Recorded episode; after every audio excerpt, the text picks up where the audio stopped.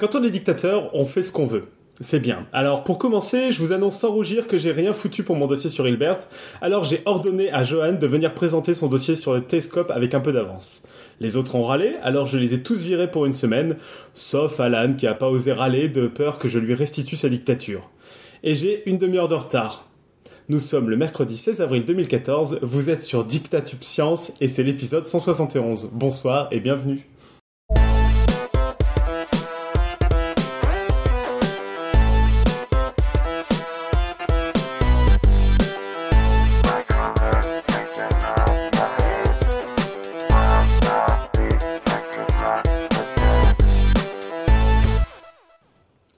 Bonsoir à tous. Au sommaire de cette émission ce soir, on a le dossier de Johan, donc qui revient, qui nous avait parlé des exoplanètes la dernière fois. Bonsoir. Une quote, le pitch de la semaine prochaine. Quelques plugs et c'est tout. Un tour, un petit tour de table quand même. Donc on a Alan à Lausanne, Bonjour tout le monde. dernier sauveur de l'équipe officielle qui est là ce soir. Et puis on a euh, Johan et Nico à Paris. Bonsoir tous les deux. Et bonsoir. Bonsoir. Et on a une surprise hors du commun. On a Pascal, le fameux Pascal de la chatroom, euh, près de Mulhouse, en Alsace. Salut Pascal. Salut tout le monde. Bon, il parlera pas beaucoup plus parce qu'il est timide et il est chargé de, de s'occuper que la chatroom fonctionne de- à merveille. C'est- bien conçu tout ça. En fait, on l'a sous la main. Si jamais la, la chatroom lâche, on peut d'emblée lui demander pourquoi, expliquer tout C'est ça. ça, tout à fait. Bon, ben, du coup, à moins que vous ayez autre chose à rajouter, je pense qu'on va pouvoir attaquer avec le dossier de Johan sur les télescopes surnommés Plus c'est gros, mieux c'est. Euh, bonsoir. Donc je vais vous parler donc euh, bah, de, de lunettes astronomiques et de télescopes pour l'astronomie. Euh, donc on va répondre à quelques questions. euh, donc euh, la différence entre une lunette astronomique et un télescope, un peu d'histoire euh, sur comment c'est arrivé. Quelles sont les limites euh, donc de ces trucs-là? Donc euh, est-ce que c'est vrai qu'il faut que ce soit plus gros? Est-ce que est-ce qu'il y a d'autres limitations? Pourquoi est-ce qu'ils sont placés à des endroits aussi chouettes que Hawaï ou le Chili? Euh, Est-ce que c'est un hasard ou est-ce que c'est parce que c'est vraiment mieux? Euh, voilà, donc on va essayer de répondre à toutes ces questions, euh, donc tous les instruments qui servent à faire de, de l'astronomie. Alors pour le moment, en fait, je vais, au début, je vais commencer sur un, petit rappel sur le spectre électromagnétique, parce que c'est c'est important quand on fait de l'optique. Donc la lumière, euh, donc les ondes lumineuses, elles sont plus ou moins énergétiques. Il y a une partie qu'on voit, euh, donc euh, qui s'appelle, euh, qu'on va appeler la partie visible. Finalement, c'est assez petit. C'est une, assez petite bande par rapport à tout ce qu'il y a comme ondes lumineuses qu'on ne voit pas. Donc, bah, par exemple, il y a qu'on voit pas, il y a la, la bande infrarouge, les ultraviolets, les ondes radio, les rayons X, tout ça, c'est des choses qu'on voit pas, mais qui sont autour de nous quand même. Donc, dans la partie visible, une différence de, donc on va, compter en fait ces, ces, ces différences de, de, lumière en fait en longueur d'onde. Donc, c'est c'est euh, une unité qu'on utilise. Et euh, bah, dans le domaine visible, quand on change de longueur d'onde, ça correspond à un changement de couleur. Donc ce soir, on va surtout parler des instruments, donc euh, télescope euh, spatial et terrestre, qui observent vraiment les ondes visibles, avec un petit peu autour, c'est-à-dire euh, aussi les ultraviolets, qui sont un peu plus énergétiques que le visible, et les ondes infrarouges, voire micro-ondes, qui sont un peu moins énergétiques que le visible. Mais en fait, on observe le, ciel dans absolument toutes les parties du spectre électromagnétique, donc en ondes radio, qui sont beaucoup plus énergétiques que le visible, beaucoup moins énergétiques que le visible, pardon, en rayon X ou en rayon gamma qui sont beaucoup plus énergétiques que le visible. Donc, problème, c'est qu'à ce moment-là, en fait, on sort du domaine de ce qu'on appelle euh, l'optique, l'astronomie optique, c'est-à-dire qu'on va plus utiliser euh, des miroirs et des lentilles en verre, et on va utiliser des instruments différents. Par exemple, des antennes pour les ondes radio, comme le, grand radio euh, télescope, qui se, le, Very Large Array, qui est, c'est celui qui est dans le, film Contact, là, quand elle passe son temps sur le capot de sa voiture avec son casque, euh, Jodie Foster. Mhm. Euh, tiens d'ailleurs, j'ai noté, oui, il y a deux semaines, on parlait des, des, des, des, des héroïnes scientifiques, euh, de, de l'image du scientifique, et euh, ça c'est un film où Jodie Foster a une très bonne image de, de, de scientifique et aussi une très bonne image de la femme scientifique, et j'avoue que je l'avais noté. Ouais, c'est vrai, c'est vrai. Bien vu. Le livre est génial, le film est super Voilà. aussi. Bah, c'est vrai qu'il a été écrit par un scientifique aussi, donc ça aide à avoir une bonne image du scientifique. Ouais, c'est un livre de Carl Sagan au départ. Pourquoi on peut pas utiliser de miroir euh, quand c'est des ondes radio, etc. Alors, bah, c'est différent. Donc, il a, donc là, j'allais venir aussi. Donc, euh, après, je, vais finir d'abord euh, sur les, les aussi pareil pour les, les ondes, les rayons X ou les rayons gamma, en fait. euh, on va utiliser des détecteurs spécifiques. Donc par exemple comme ceux qui sont sur les satellites XMN Newton ou Integral, qui sont deux satellites comme ça que j'ai pris au hasard, mais donc qui ont été envoyés dans l'espace pour observer ces, ces longueurs d'onde particulières. Alors pourquoi est-ce que donc pour les rayons X et les rayons gamma, c'est juste qu'en fait les ces rayons sont, au bout d'un moment la lumière devient les photons deviennent trop énergétiques et en fait vont traverser les miroirs. Donc en fait on va utiliser des détecteurs spécifiques qui vont euh, en gros des des, capteurs en fait qui vont capter tout simplement quand il y a quelque chose qui, qui, traverse profondément euh, qui, le, matériau, qui vont détecter, qui vont envoyer des électrons et donc c'est fait finalement un capteur. Euh, et donc on peut pas utiliser de miroir pour ces, ces rayons-là.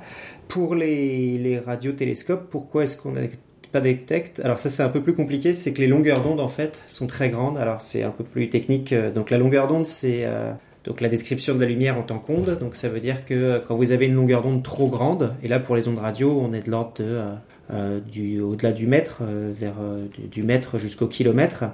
Et donc vous imaginez bien qu'un miroir en fait finalement est trop petit en fait pour une onde qui fait plusieurs fois sa longueur. Et donc en fait n'arrive pas à, capter ce, le, miroir est traversé en fait aussi par ces ondes là mais pour une raison différente, pas parce que c'est trop énergétique mais parce que c'est trop grand. Voilà. Et aussi, il y a aussi des télescopes captant d'autres particules que des photons, comme des télescopes à neutrinos. Euh, comme ça, bon. Euh, mais donc tout ça, en fait, c'est des trucs dont on ne va pas parler. Donc on va rester euh, à la lumière telle qu'on l'emploie soit nous, qui est réfléchie par un miroir, tout simplement. Donc même par rapport à ce que tu nous parlais dans les exoplanètes, c'est qu'une partie des, des, outils qui permettent de détecter les exoplanètes. Dans les exoplanètes, nous, on est plutôt dans, dans ce domaine-là aussi, dans, le visible. voilà. Alors, c'est des objets assez bizarres hein, qui vont émettre des rayons gamma. C'est des objets très énergétiques, euh, des trous noirs, des, des étoiles à neutrons, ce, genre de choses. Euh, donc, pour tout ce qui est étoile, en fait, on va utiliser euh, le domaine de l'optique un peu autour. D'accord. Et tout ce qui est micro-ondes, c'est pour le, le fond diffus cosmologique, par exemple. Euh, donc voilà, donc euh, l'information importante de la soirée, euh, c'est la différence entre une lunette astronomique et un télescope. Donc c'est assez simple finalement, c'est deux objets qui ont exactement la même fonction, sauf que dans un cas on va utiliser une une lentille en fait comme optique d'entrée dans l'instrument. Donc une lentille c'est un morceau de verre qui va dévier les rayons lumineux et les faire les focaliser sur un point, tandis que dans le cas du télescope on va utiliser un miroir. Donc la lunette, c'est un appareil en transmission.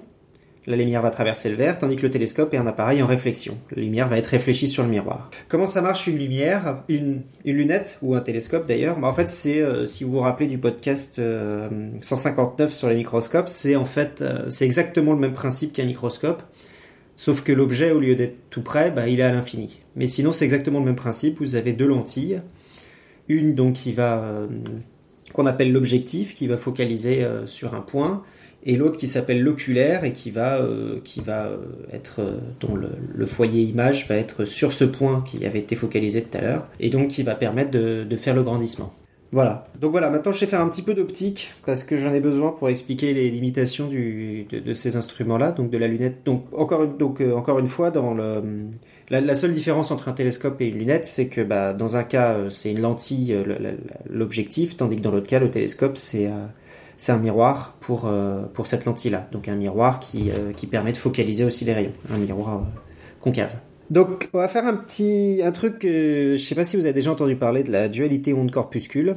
C'est quelque chose qui est assez naturel pour un physicien, mais qui peut paraître un peu bizarre. C'est-à-dire que c'est donc le phénomène physique de la lumière, voilà, qui peut être expliqué par deux théories qui paraissent incompatibles, qui est en fait que Isaac Newton euh, au XVIIe siècle, lui, euh, il a fait beaucoup d'optique géométrique, c'est-à-dire euh, bah, les rayons se transportent dans une, direction droite, etc., se rebondissent contre des miroirs. Donc lui, la description, bah, la lumière, c'est un flot de photons qui va en ligne droite, ça lui va bien comme théorie, ça, colle bien. Au même moment, il y a Huygens, bah, lui, qui, s'amuse à faire des expériences dont on parlera tout à l'heure, et qui s'aperçoit que finalement ça ressemble beaucoup à une vague en fait, la lumière. Donc lui il dit non, la lumière c'est une onde. Et en fait euh, au XXe siècle, donc après les travaux d'Albert Einstein et de Louis de, Broglie, j'ai réussi à le dire sans dire de Broglie, euh, en fait ça va, hum, en fait ils vont dire qu'en fait tout le monde a gagné, c'est-à-dire que ce qui est assez rare en physique, mais donc les deux théories marchent en fait et finalement c'est euh, donc ce phénomène physique là peut être selon les cas mieux expliqué par des photons ou dans d'autres cas mieux expliqué par des, des théories par une théorie euh, ondulatoire. Et en fait, ce que va dire De Broglie, c'est qu'il va étendre cette dualité à, toutes les particules, et c'est pour ça qu'il a eu son prix Nobel d'ailleurs, c'est qu'il c'était pour le, le fait que bah, les électrons, par exemple, ont aussi un caractère ondulatoire. Et donc, en fait, toute particule à la fois peut être considérée à la fois comme un flot de particules et à la fois comme une, une onde qui, qui se déplace dans l'espace. Donc par exemple, deux exemples comme ça de ce, switch en fait qu'on fait en physique quand on travaille sur la lumière, c'est-à-dire que des fois on va se dire je vais prendre cette théorie-là parce qu'elle m'arrange mieux, puis des fois on va prendre je vais prendre cette, cette la théorie ondulatoire. Par exemple, ce qu'on appelle la pression de radiation, c'est-à-dire la force qui est communiquée par un flux lumineux sur un objet. C'est une force qui est assez faible, mais par exemple pour les sondes spatiales, quand elles sont pendant très longtemps dans l'espace avec pas d'autre force que le soleil qui leur tape dessus, et ben ça fait des effets sur euh, plusieurs, euh, plusieurs mois, ça fait des, on, sent l'effet de cette pression de radiation. Et donc pour mesurer cet effet-là, c'est vrai qu'il est assez simple de se dire, euh, bah, on calcule l'effet que va mettre un photon sur la paroi et puis on multiplie par le nombre de photons. Donc là, on a une théorie très corpusculaire. Donc, par contre, pour un phénomène d'interférence, donc là, c'est les phénomènes qu'étudiait euh, Christian Huygens euh, au XVIIe siècle et que on a. Euh, donc c'est assez difficile en fait à concevoir. c'est vrai que ça, se voit bien avec des vagues. En fait, vous imaginez deux vagues qui, qui se rencontrent. Et bah, si vous vous débrouillez pour que le creux de la première tombe dans la vague du de la deuxième, et eh ben vous allez avoir comme si c'était une mer plate alors que vous avez deux ondes qui apparaissent. Et ben c'est un peu la même idée avec la lumière, c'est-à-dire que si on fait passer la lumière par deux trous par exemple, on va s'apercevoir que ce qu'il y a dans, le, plan d'après, si vous mettez un écran après, eh ben c'est pas exactement tout blanc. C'est-à-dire qu'en fait, vous avez euh, bah, effectivement un phénomène d'interférence. Vous allez avoir des endroits où les deux, euh, les deux, vous allez avoir la somme des deux lumières qui apparaissent, donc deux fois plus de lumière que ce que vous attendez. Et à d'autres endroits, vous allez avoir euh, pas de lumière. Donc on voit bien en fait que donc c'est c'est de l'optique ondulatoire en fait, et c'est, ça, montre bien le caractère ondulatoire de la lumière. Donc voilà, maintenant qu'après avoir fait ce petit rappel, donc je, vais plusieurs fois switcher comme ça entre les deux, euh, donc euh, la théorie corpusculaire et la théorie ondulatoire de, de la lumière. Pourquoi est-ce que c'est bien d'avoir un grand diamètre de télescope? Bah déjà en fait quand vous avez un grand diamètre de télescope vous gagnez énormément en surface collectrice de photons. Donc là je m'adresse à la théorie corpusculaire de la lumière. Vous allez gagner euh, pour un même objet qui émet des photons, si vous avez un télescope deux fois plus grand, comme le rayon, euh, le diamètre c'est euh, pi r carré, eh ben vous allez avoir euh, une, surface collectrice qui est quatre fois plus importante que le vous allez capter quatre fois plus de photons pendant le même moment d'observation. Et donc les télescopes les plus grands, qui sont de 8 mètres, etc., captent 64 fois plus de photons qu'un télescope de 1 mètre. Et donc ça, ça veut dire qu'on va pouvoir capter des objets qui sont très très faibles, des galaxies qui sont très très éloignées. Donc c'est assez intéressant, rien que pour ça c'est intéressant d'avoir des grands télescopes, c'est que vous captez plus de photons. Maintenant on va passer en théorie ondulatoire, et donc il y a un phénomène qui, s'appelle euh, la diffraction, c'est-à-dire qu'en fait quand vous allez faire passer de la lumière par un trou, et eh ben en fait chaque point de ce trou va se comporter comme une source secondaire, ce qu'on appelle une source secondaire. Et donc vous voyez par exemple là sur cette photo que là où j'ai mis la flèche rouge, si euh, les vagues continuaient exactement dans la même direction, vous ne devriez pas avoir de vagues à cet endroit-là, donc derrière le rocher, et en fait vous avez des vagues à cet endroit-là parce qu'en fait on considère que en fait c'est comme si en fait le, point là qui était au bout du rocher se mettait à réémettre comme si c'était lui-même une source primaire. Ben, c'est la même chose pour le pour la lumière. Et ça en fait ça fait que euh, et ben, que vous avez au lieu de l'image d'un point euh, par un télescope, et ben c'est pas un point en fait c'est une sorte de tâche. Donc, euh, je vous ai mis une, autre photo aussi dans le dossier. Je sais pas si tu peux la mettre. Voilà. Euh, donc voilà, l'image d'un télescope, euh, d'une étoile, donc une source ponctuelle par une par une ouverture circulaire, c'est donc cette tâche qu'on appelle une donc la fonction d'étalement du point, donc ce qui est assez qui pour décrire donne, donne l'allure d'un gros cercle blanc et puis des, des cercles concentriques autour un peu plus clairs. Voilà, mais donc on peut oublier finalement les cercles concentriques autour. Ce qui est vraiment important, c'est que l'image d'un point finalement c'est une tâche. Donc avec d'autres cercles autour, mais c'est vraiment c'est étalé. Donc le rayon en fait de cette tâche, donc là j'ai mis dans le dossier euh, vraiment l'explication, euh, mais euh, donc avec des schémas etc. Mais je pense que là je vais sauter un peu. C'est pour ceux que ça intéresse. Je, pense que l'avoir, j'espère l'avoir assez bien décrit. donc comment est-ce qu'on mesure le, rayon de la résolution d'un télescope? Et eh bien donc cette tâche en fait elle a une certaine taille qui dépend euh, de, de, de, la, de, la, taille du télescope. Donc c'est-à-dire que plus le télescope est grand, donc c'est en 1 sur d, c'est-à-dire que plus le télescope est grand, plus cette tâche va être petite. Et donc c'est pour ça qu'en fait on comprend bien que si vous avez euh, deux tâches, donc deux étoiles que vous cherchez à, séparer. Vous cherchez, donc c'est ça qu'on appelle la, la résolution d'un télescope. C'est finalement, je vais mettre deux points et je vais regarder comment est-ce que je peux réussir à les séparer. Si vous voulez voir la résolution de votre œil, par exemple, eh bah, vous pouvez essayer de jouer à combien j'ai de doigts avec un ami qui s'éloigne. Et puis bah, au bout d'un moment, vous aurez la résolution de votre œil quand vous verrez, quand vous pourrez plus savoir s'il y a deux ou un doigt. Et là, ça veut dire que euh, vous avez atteint la, limite de votre œil. Donc nous, en fait, euh, on va parler, on va considérer que donc tous ces objets sont très très loin, et donc en fait, on va parler en distance angulaire plutôt que, c'est-à-dire en fait la distance telle qu'elle nous apparaît dans le ciel. Donc c'est l'angle entre deux étoiles dans le ciel, euh, tout simplement parce que c'est la distance qu'elle nous apparaît à nous, et finalement la distance entre les deux objets veut pas dire grand-chose parce que c'est la, c'est juste, ça dépend euh, de, complètement de la distance de ces deux étoiles par rapport à la Terre. Donc la distance angulaire, en fait, c'est juste tout simplement la, la distance entre ces deux objets divisée par la distance par rapport à nous. Et c'est un angle. Et c'est un angle, voilà. Donc on compte en, en degrés. Si vous parlez avec des unités un peu bizarres, ça reste un angle. Euh, on compte en degrés. Donc euh, en degrés. voilà, c'est ça. Donc on le compte en degrés ou en minutes d'arc. Donc un minute d'arc, c'est un soixantième de degré. Ça, ça va plaire à Alan. Ou alors en, en, seconde d'arc, donc qui sont à un soixantième de, enfin un 360e de degré. vous utilisez la base 60. Mais après, on repasse en base 10. donc la milliseconde d'arc, c'est euh, un millième de 1 360e de degré. Ça va, Alan? Mais bien sûr, ça va. Ce qui va moins bien pour moi, c'est le 171 au début de l'épisode. Là, j'ai pas très bien compris, mais autrement, à base 60, non problème, je maîtrise. Ok.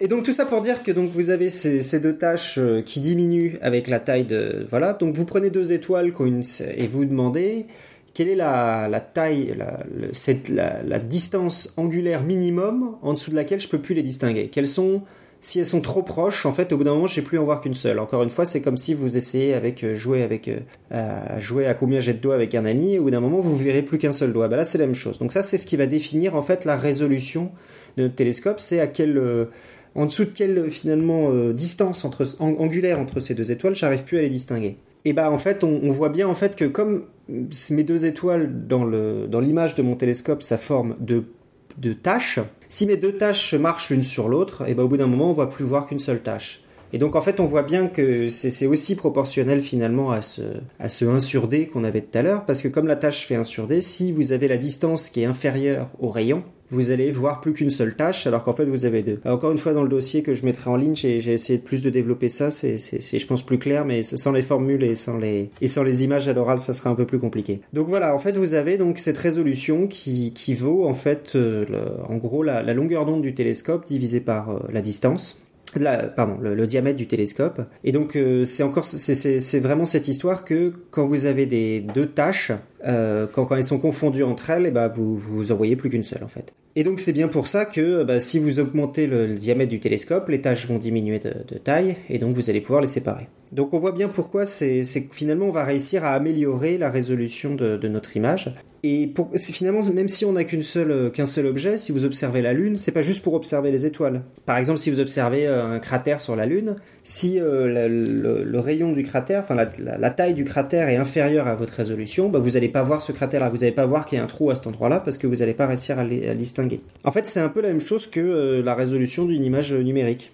Si vous décrivez, donc vous avez une image numérique, si vous la prenez en 100 pixels par 100 pixels, vous allez avoir accès à des détails, tandis que si vous la prenez en 10 pixels par 10 pixels, donc vous prenez des pixels plus gros, et bien là vous allez avoir euh, beaucoup moins d'informations parce qu'en fait un pixel sera la même chose que 10 euh, moyennera 10 pixels que vous avez avant. Donc en fait vous allez euh, c'est exactement la même chose en fait la tâche en fait c'est votre pixel et donc c'est vous pouvez pas descendre vous pouvez pas obtenir d'informations inférieures à, ce, à, cette, à cette taille minimum de, qui, est la, qui est la tâche que fait votre télescope. Toujours en continuant un peu sur cette, euh, sur cette analogie du, du, pixel, vous voyez bien en fait que euh, la dernière fois dans le dossier sur les microscopes, on avait pas mal parlé de grossissement, parce que c'est important dans un, dans un microscope. C'est beaucoup moins important pour, une, pour un, télescope, parce que, encore une fois, c'est un peu comme bah, si vous prenez une image avec une résolution pourrie, vous pouvez toujours la faire grossir, bah, elle sera de plus en plus moche, mais euh, vous obtenirez pas plus d'informations en fait. Donc en fait, il y a une taille maximum, enfin il y a un grossissement au-delà duquel vous obtenez plus d'informations. Donc le grossissement n'est pas très important en fait, et c'est vraiment la, taille du télescope qui est importante pour, euh, pour obtenir des images de meilleure qualité. Pour vous donner euh, quelques chiffres euh, sur cette résolution, donc on va commencer par le, plus ancien télescope, enfin la plus ancienne lunette astronomique, bah, c'est votre œil. Donc la pupille de l'œil, c'est environ 5 mm de diamètre. En lumière visible, donc ça veut dire qu'on va prendre la longueur d'onde, c'est environ 600 nanomètres, pour, bon ça je, vous le dis. Et bah, on a une résolution donc angulaire qui fait donc bah, 5 mm, 600 nanomètres divisé par 5 mm, ça fait environ 0,5 secondes minutes d'arc, ce qui fait environ 0,008 degrés. Donc en gros, bah, je, vous ai fait le calcul, ça veut dire que si vous avez deux points espacés de 1 mm, vous pouvez les voir à 6 mètres d'écart. Bon, ça c'est euh, vraiment la théorie, c'est si vraiment vous avez une vue absolument parfaite. En vrai, ça sera plutôt une ou deux minutes d'arc, donc ça veut dire que ces deux points qui sont éloignés de 1 mm d'écart, vous pouvez les distinguer à 3 mètres ou à 1 mètre 50. Et ça, c'est si ils, font, ils sont assez lumineux aussi. Oui, en considérant qu'ils sont assez lumineux pour que vous les voyez. Enfin, à 6 mètres, normalement, on arrive à voir ouais, un ou deux points. Ouais, c'est pas... Il n'y a pas beaucoup d'étoiles à 6 mètres. Et bah pareil, un télescope de 10 mètres. Bah donc là, le télescope, il est 2000 fois plus grand que notre œil. Donc si on se place toujours en lumière visible, bah, il sera euh, capable de voir 0,015 secondes d'arc, donc 2000 fois euh, plus proche. Et donc ça veut dire que ces deux points espacés d'un millimètre, eh ben, on pourra les voir à 12 km. Donc là, pour vous donner quand même le, pouvoir de, séparation qu'on obtient avec ce télescope. Donc de, 10, mètres, qui sont les, plus grands télescopes qu'on a actuellement. Maintenant, on va parler un peu d'histoire, donc l'histoire de la, lunette astronomique et l'histoire de des télescopes. En fait, on associe souvent la, lunette, la découverte de la lunette euh, à Galilée. En fait, il y a des gens qui avaient déjà inventé des lunettes avant, pas forcément en fait pour regarder les étoiles, tout simplement pour voir loin, euh, même sur Terre. Et donc il y avait déjà des gens qui avaient développé des, lunettes d'approche, comme euh, Giambattista della Porta. Mais en fait, c'est Galilée qui a vraiment eu le, premier, c'est le premier astronome qui s'est dit en fait ça serait intéressant de les utiliser pour regarder le ciel. Avant lui, euh, donc c'est parce qu'ils ont été découverts à peu près, c'était à peu près contemporain de lui, et il s'est dit ah bah, plutôt que de les regarder pour observer loin euh, sur Terre, je vais observer loin dans l'espace. Et le télescope, donc cette lunette astronomique en réflexion, a été donc le, Galilée, il a observé une premières observations avec une lunette en 1609. Le télescope, c'est un peu plus tard, en 1671, par Newton. Donc l'idée, pareil aussi, avait été inventée un peu avant, mais c'est lui qui a construit le premier prototype. Et donc j'expliquerai pourquoi, mais au début, on va plutôt favoriser les lunettes jusqu'à la fin du 19e siècle. Donc les lunettes qui sont utilisées par Galilée, c'est environ, donc ce diamètre là qui est très important pour les séparations, c'est environ 10 cm. Donc c'est euh, plus gros que notre œil, hein, euh, c'est 5 mm notre œil encore une fois, mais euh, c'est pas beaucoup, c'est 20 fois plus gros que notre œil. Et en fait, pendant donc de, la fin du 17e, fin, du début du 17e jusqu'à la, fin du 19e, on va avoir une course exponentielle à la, lunette pour la faire grossir de plus en plus, jusqu'à la lunette de, Yerkes aux États-Unis, qui a été développée en 1897 et qui fait 102 cm, donc un peu plus d'un mètre.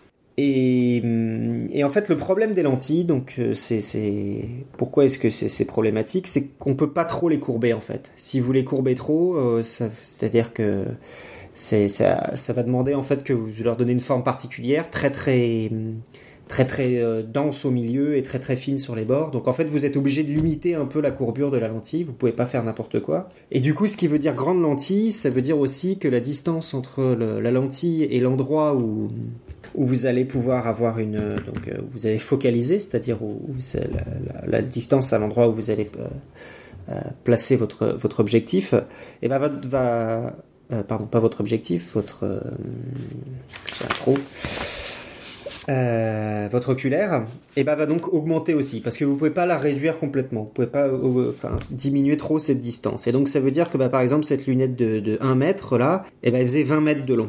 Donc ça veut dire que tout ça, faut réussir à la faire entrer dans la coupole aussi.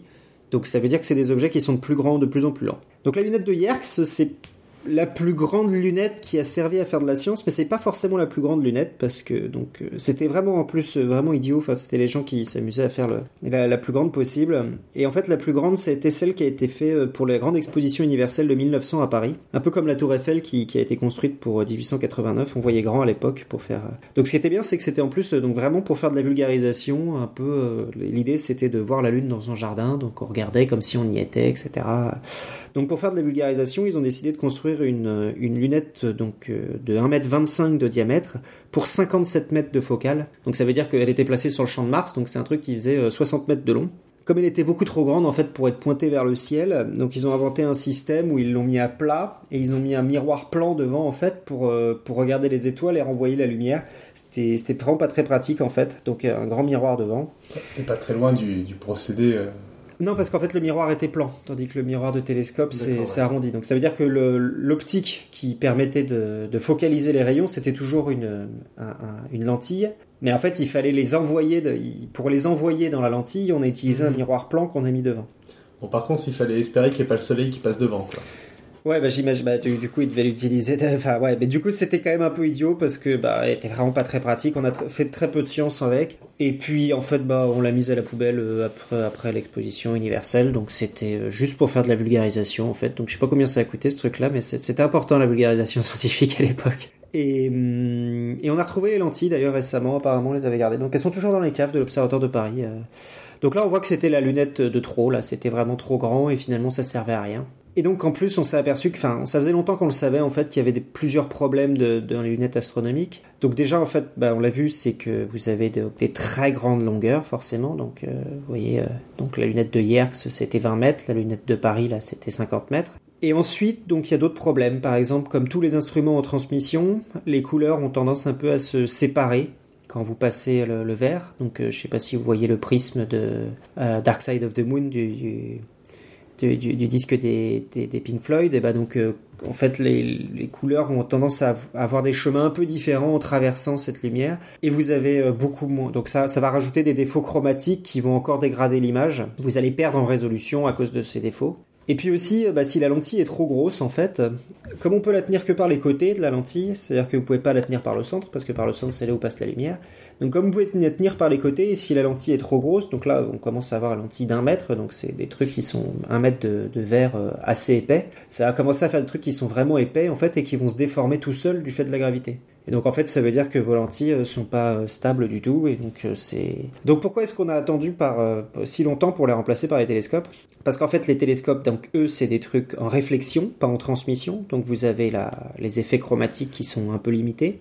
On peut aussi la tenir sur toute la surface, vous pouvez parce qu'il n'y a qu'une seule surface qui sert sur un miroir, l'autre côté ça sert à le tenir, donc on peut donc ça, se déforme beaucoup moins. Et puis euh, bah, vous n'avez pas aussi euh, ces déformations, euh, on peut les courber un peu plus, ce qui fait que ça va limiter ces tailles immenses de focale. Et puis même en plus c'est que vous avez divisé par deux parce que ça fait les allers-retours. Donc vous avez, ça fait des, des objets aussi qui sont quand même plus petits pour finalement la même pour le même résultat à la fin. Alors pourquoi est-ce qu'on les a, alors que ça avait été près au moment, enfin même pas un siècle plus tard par Newton, pourquoi est-ce qu'on a attendu la fin du 19e siècle pour commencer à construire vraiment beaucoup de, de miroirs? Bah, Tout simplement en fait parce que les, les, les surfaces en fait réfléchissantes n'étaient pas encore au point à l'époque. Donc on avait... euh, on avait, on, c'était en fait des miroirs en métal, Euh, donc ça fait que ça réfléchissait assez mal. Euh, je sais pas si, vous avez déjà, enfin la galerie des glaces en fait euh, qui a été, qui vient d'être fait à Versailles, en fait les miroirs c'était pas du tout ceux qu'ils avaient à l'époque. Les, miroirs étaient d'assez mauvaise qualité à l'époque. Et en fait en 1857, donc juste avant ces, moments où on a commencé à développer ces miroirs, il y a Foucault, donc le physicien, celui qui a fait le pendule de Foucault là, qui, a mis en, en évidence la rotation de la Terre. Grâce à ça, enfin on le savait déjà, mais il l'a définitivement prouvé. Euh, donc il a inventé un procédé qui permet en fait de déposer une couche d'argent sur du verre. Et donc ça veut dire que là on va avoir des miroirs qui sont vraiment de très bonne qualité. Euh, donc là bah, c'est reparti donc pour euh, cette sorte de course à l'armement qu'on avait à qui a la plus grosse lunette.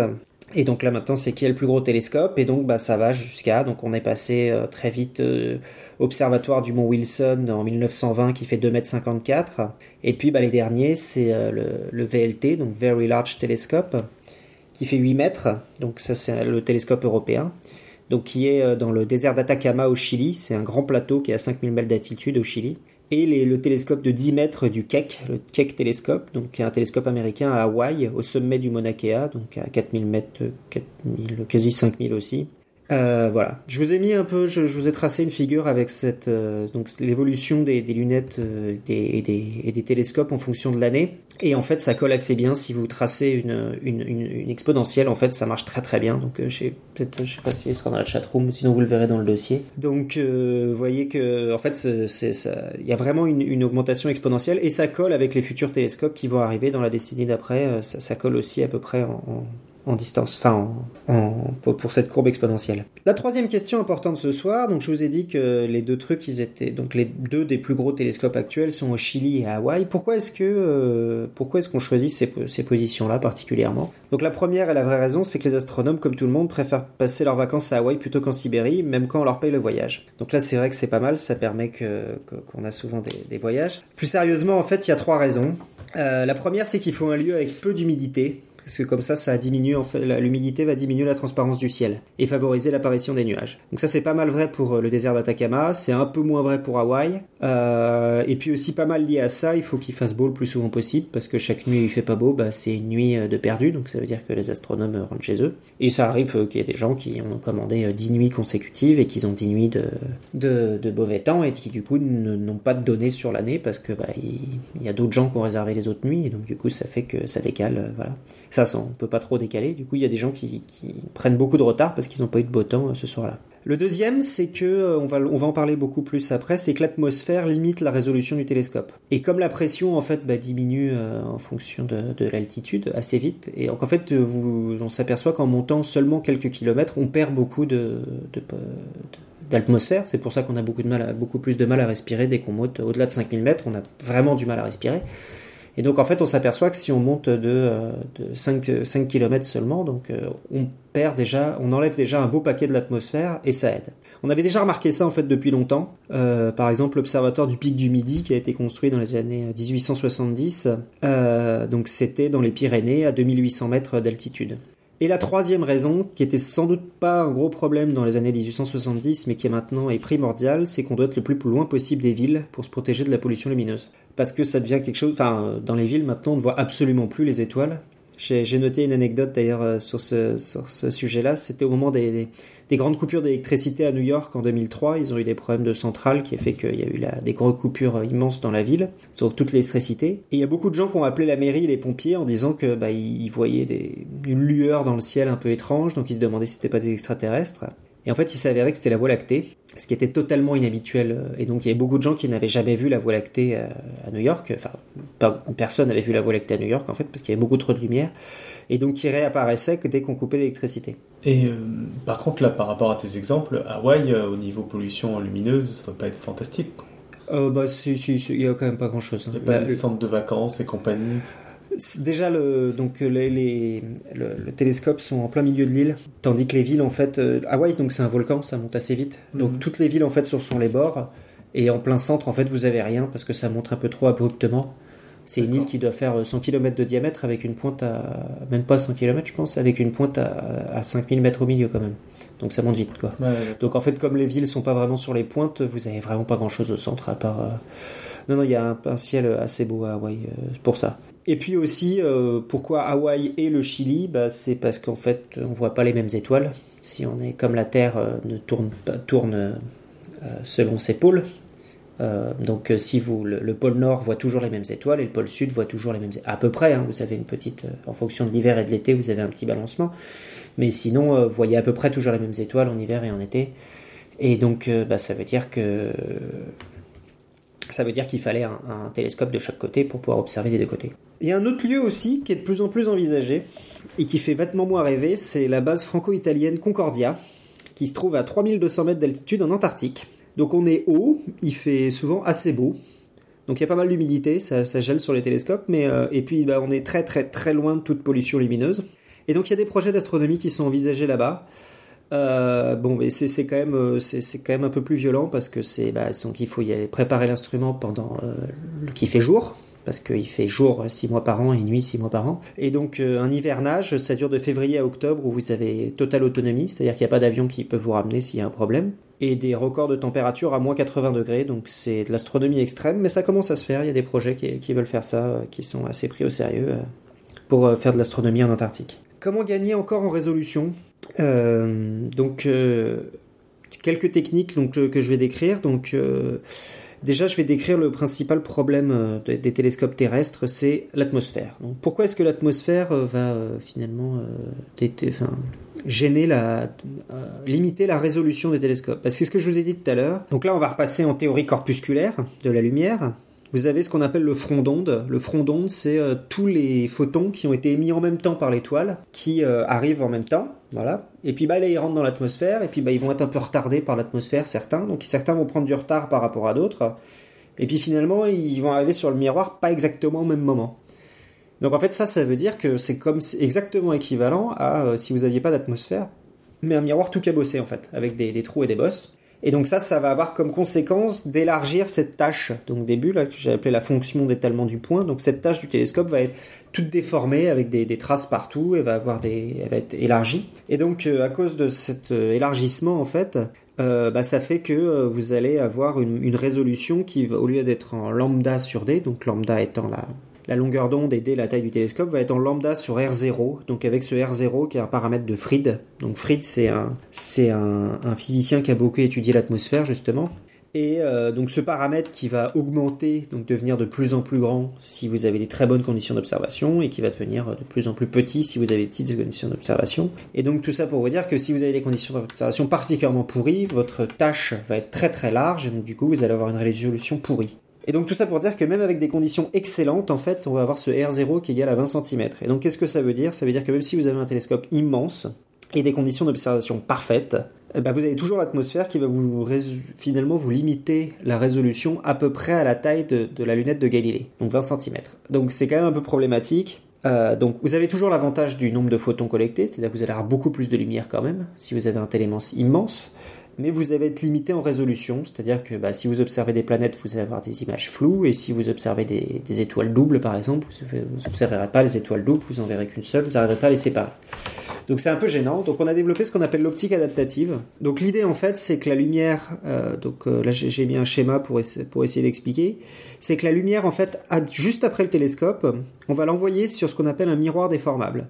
Donc un miroir déformable, c'est euh, un miroir, donc avec, euh, sauf que la partie réfléchissante est très très fine, et en dessous vous mettez des petits euh, actionneurs, donc des petits pics qui vont tirer ou pousser ce miroir-là, et donc vous allez pouvoir lui donner la forme que vous voulez à ce miroir-là. Et hum, ensuite, après ce miroir-là, donc vous allez envoyer la lumière sur ce qu'on appelle une lame séparatrice. Donc une lame séparatrice, c'est quelque chose qui fait passer une certaine partie de la lumière et qui réfléchit l'autre. Donc c'est une lame semi-réfléchissante. Cette lame semi-réfléchissante, bah, donc, par exemple, vous allez euh, garder bah, la lumière que vous voulez regarder et puis bah, renvoyer la lumière que vous voulez pas regarder. Donc je sais pas, si vous observez en infrarouge, vous allez renvoyer la lumière visible et si vous observez en visible, vous allez renvoyer la lumière infrarouge.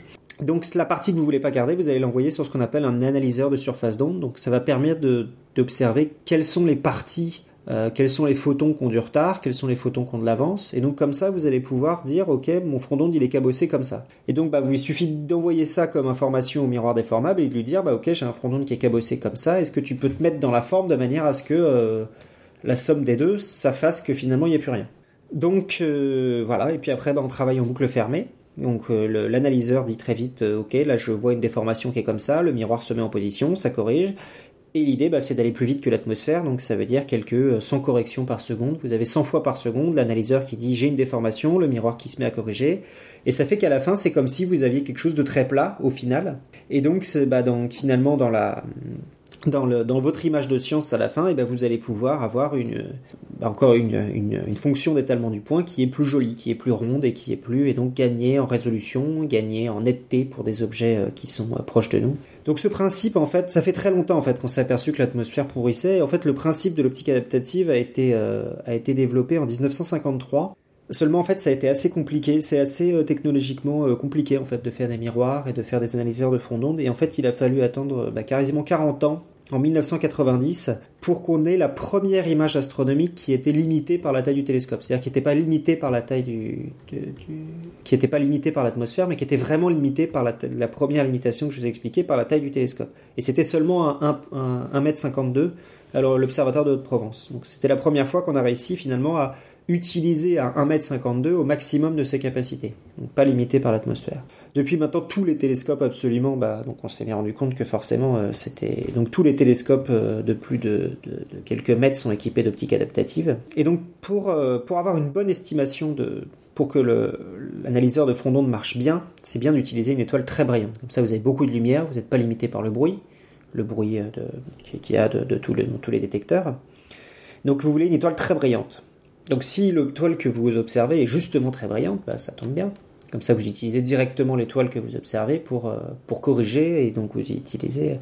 Euh, seul problème, c'est que si euh, votre étoile elle est très faible ou si vous observez une galaxie par exemple très éloignée, vous n'avez pas assez de photons pour réussir à, vraiment corriger ce que vous voulez. Donc, bah, par exemple, vous allez utiliser une étoile, une de ses voisines.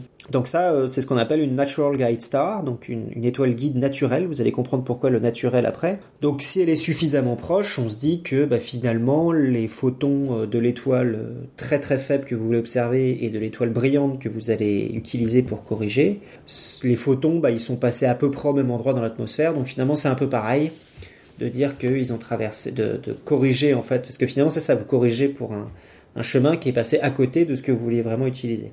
Donc on va utiliser cette étoile là à côté et donc ça, marche assez bien. Et puis si vraiment bah, vous observez dans des endroits où il n'y a vraiment rien, et bah, c'est souvent dans les endroits où on a envie d'observer parce que ça permet d'avoir beaucoup de... Si, si vous observez euh, loin de toute source lumineuse, vous n'êtes pas aveuglé par les autres étoiles autour et donc vous pouvez observer des objets très peu lumineux.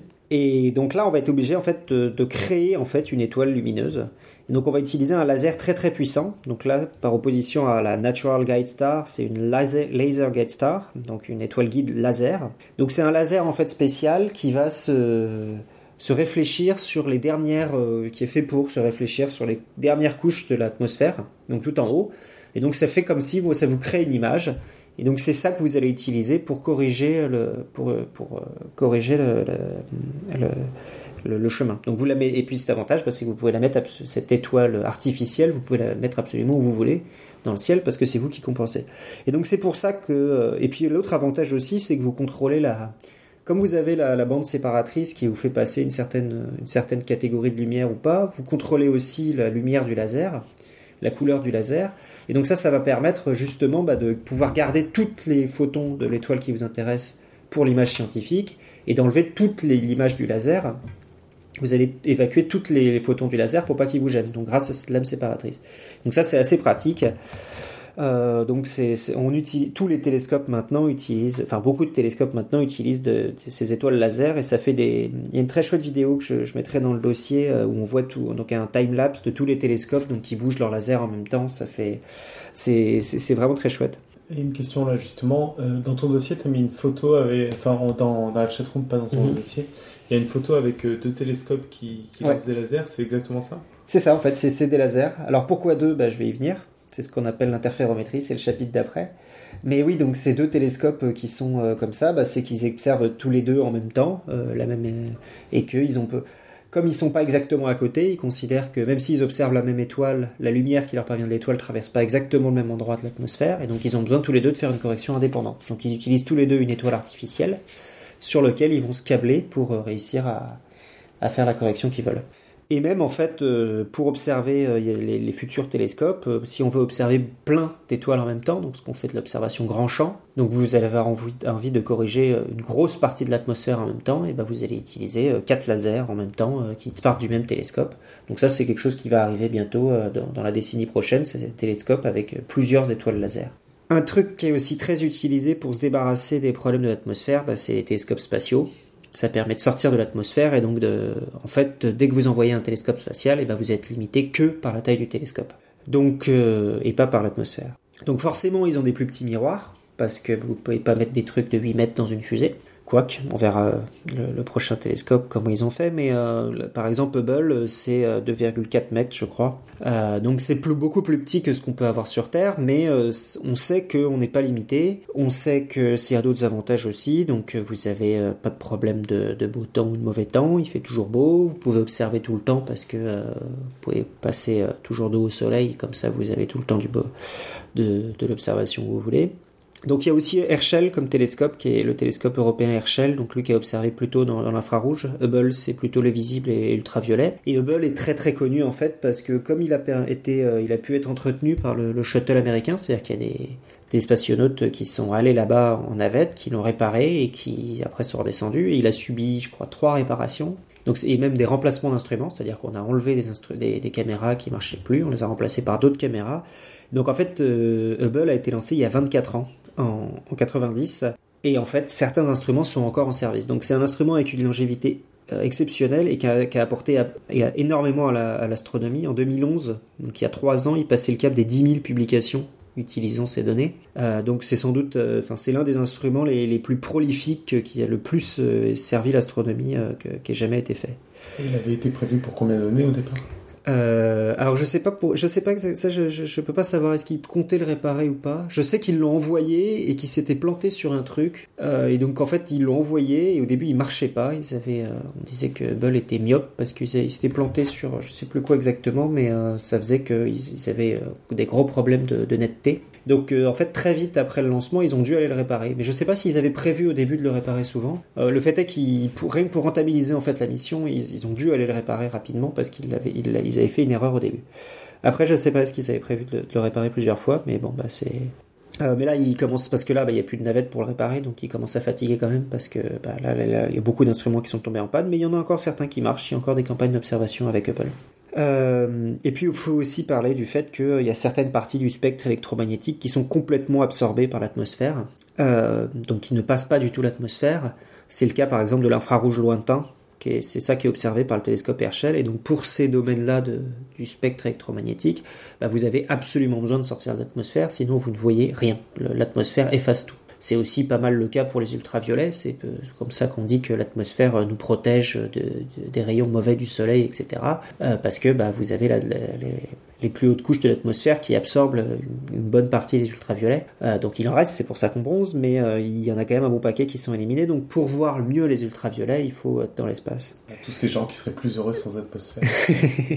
Et donc finalement, donc la dernière technique dont on parle pas mal, et qui est aussi assez intéressante, c'est pour augmenter la résolution. Donc même en imaginant que vous avez corrigé toute l'atmosphère, etc., que vous avez un télescope de 8 mètres, etc., comment est-ce qu'on peut faire pour aller encore plus grand? Et bah euh, en fait, c'est que vous allez utiliser simultanément la lumière de plusieurs télescopes et faire donc ce dont je parlais tout à l'heure, utiliser le fait que vous avez une onde qui arrive à gauche, une onde qui arrive à droite, et les faire interférer toutes les deux. Donc vous allez les faire se rencontrer à un endroit.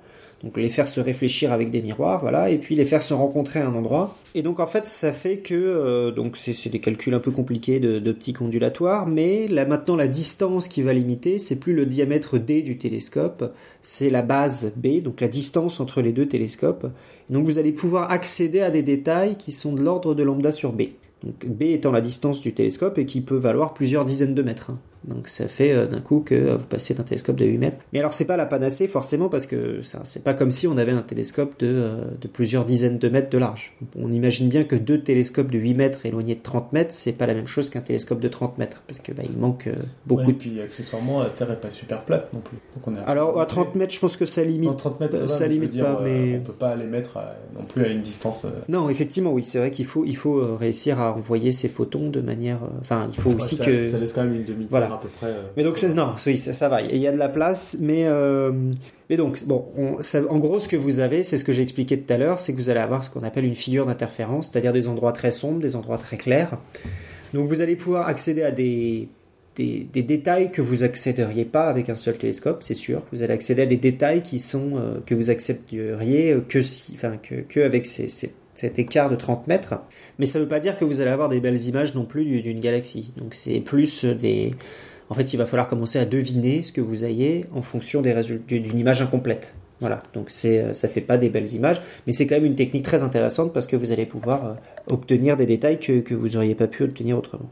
Euh, parmi les plus gros euh, télescopes interférométriques, bah donc le Keck, c'est celui donc qui était là, je crois, avec les deux lasers là, qui, pointent là. Donc ça, c'est deux, deux miroirs de 10 mètres qui peuvent s'éloigner jusqu'à 80 mètres l'un de l'autre donc qui permettent des, d'obtenir de, des très bonnes résolutions sur deux choses. Et le VLT, euh, j'ai mis une photo aussi dans le dossier, c'était la figure 9. Et donc là, c'est quatre télescopes de 8 mètres et quatre télescopes auxiliaires de 1,8 mètres qui peuvent être aussi utilisés pour faire de l'interférométrie avec une base allant jusqu'à 200 mètres. Donc le, VLT, je, enfin j'ai jamais vu, mais c'est assez impressionnant de, voir ces gros machins. Donc ces énormes télescopes en fait, peu, donc de 8 mètres, peuvent bouger en fait, sont montés sur rail et peuvent se déplacer pour euh, s'éloigner ou se rapprocher en fonction des besoins au moment. Euh. Donc vous pouvez faire de l'interférométrie avec euh, donc au maximum 8 télescopes et donc vous pouvez obtenir des, très, des informations très intéressantes grâce à, ce, à ce, cela. Donc les futurs télescopes qui arrive. Donc là, c'est la conclusion maintenant qu'on a parlé de l'interférométrie. Donc après le Very Large Telescope, l'Europe va construire le EELT, donc le European Extremely Large Telescope. Donc c'est vrai que c'est pas très original sur les noms, mais euh, donc qui va faire 40 mètres lui. Euh, il y a aussi un projet américain qui s'appelle le 30 Meter Telescope, donc à Hawaï. Donc comme son nom l'indique, 30 Meter, il va faire 30 mètres. Et un projet américain et australien au Chili qui va faire 24,5 mètres, c'est le Giant Magellan Telescope. Donc ça c'est trois télescopes euh, qui, vont arriver. Et en fait, euh, bah, c'est pas possible en fait d'avoir une seule surface de cette taille-là. On sait pas faire des miroirs de 40 mètres de long. Donc en fait, ça va être des télescopes, comme l'était d'ailleurs le, miroir du Keck aussi, ça va être segmenté, c'est-à-dire qu'on va mettre euh, plein plein de petits télescopes de, de 1m45.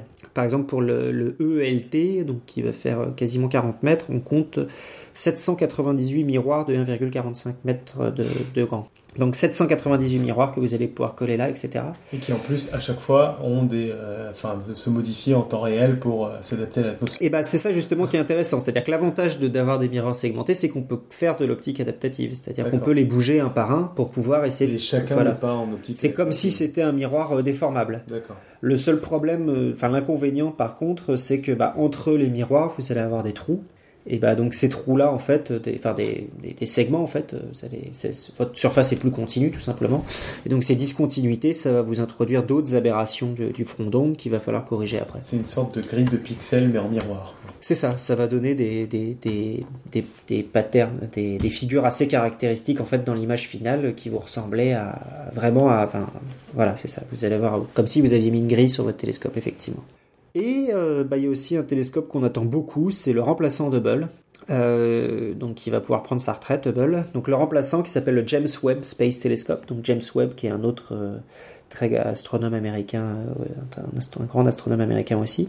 Et donc c'est un véritable monstre qu'ils vont envoyer dans l'espace. Donc c'est 22 mètres de long pour 12 mètres de large. Il est un peu taillé en, triangle, un peu genre croiseur impérial dans, Star Wars là. Sauf qu'il fait 22 mètres de large et 12, 12 mètres de large. Donc pour vous donner une idée, en fait, c'est quasiment un cours de tennis. C'est 23 mètres, c'est 24 mètres par 11 mètres un cours de tennis. Donc c'est plus grand en largeur qu'un cours de tennis, c'est quasiment aussi long. Et euh, le miroir, pour qu'il puisse rentrer dans la fusée, et eh ben en fait ils l'ont aussi segmenté et ils l'ont plié. Donc ils ont fait une sorte de mosaïque avec plein de petits de, avec 18 segments hexagonales de, de, quelques mètres, euh, voilà, euh, que de, moins d'un, enfin de 1 mètre chacun, je crois. Et en fait, ils ont replié tous ces segments pour qu'à la fin, quand ça se déplie, ça fasse 6,5 mètres. Donc c'est euh, à peu près 3 fois Hubble. Donc ça va être vraiment donc un miroir de 6 mètres 50 dans l'espace, ça va faire de, de la très bonne science sans doute. Et ça, ça devrait voler en 2018 normalement. oui, à l'origine, il était prévu pour avant 2016, je crois, et donc il a déjà pris deux ans, pas plus de deux ans. Mais bon, il va arriver. Les projets spatiaux prennent toujours du retard, parce que c'est et puis d'ailleurs les projets terrestres aussi. Hein. Le, le EELT euh, sera pas. Donc là, ils vont essayer de le lancer sans avoir à aller le réparer après, quoi. Oui, alors je sais pas où il sera envoyé, mais il y a des chances qu'il soit envoyé plus loin de la Terre. Bon, déjà, de toute façon, il n'y a plus de navette, donc euh, la question se pose même pas. Euh, et puis même, je suis pas sûr en fait que qu'ils l'ont envoyé à un endroit qui soit accessible par l'homme facilement. D'accord. Ce qui était le, Hubble était sur une orbite assez basse, donc c'était pratique. Mais par exemple, Herschel, on l'a envoyé ce qu'on appelle le point de Lagrange, qui est un point euh, qui est assez loin de nous, euh, enfin un point de stabilité euh, de, de, l'énergie gravitationnelle du Soleil qui est assez loin de nous et qui est, enfin, Hubble, enfin Herschel par exemple, on ne peut pas le réparer si on, même si on l'avait voulu. Et pour finir, bah donc, ah c'est dommage, je finis sur une note un peu moins positive, c'est qu'on parle beaucoup d'interférométrie spatiale aussi. Donc interférométrie spatiale, bah c'est que vous combinez le fait que vous êtes dans le spatial avec l'interférométrie, donc ça veut dire une constellation de satellites qui travaillent ensemble. Quand on parle d'hyper-télescope, c'est ce genre de choses. Donc on imagine des distances énormes, des, dizaines de kilomètres euh, de distance entre deux miroirs, euh, voilà, et puis vous en mettez 5 euh, ou 6, voilà. Et donc ça vous fait un télescope où vous pouvez détecter des planètes, Terre à des millions de kilomètres, etc.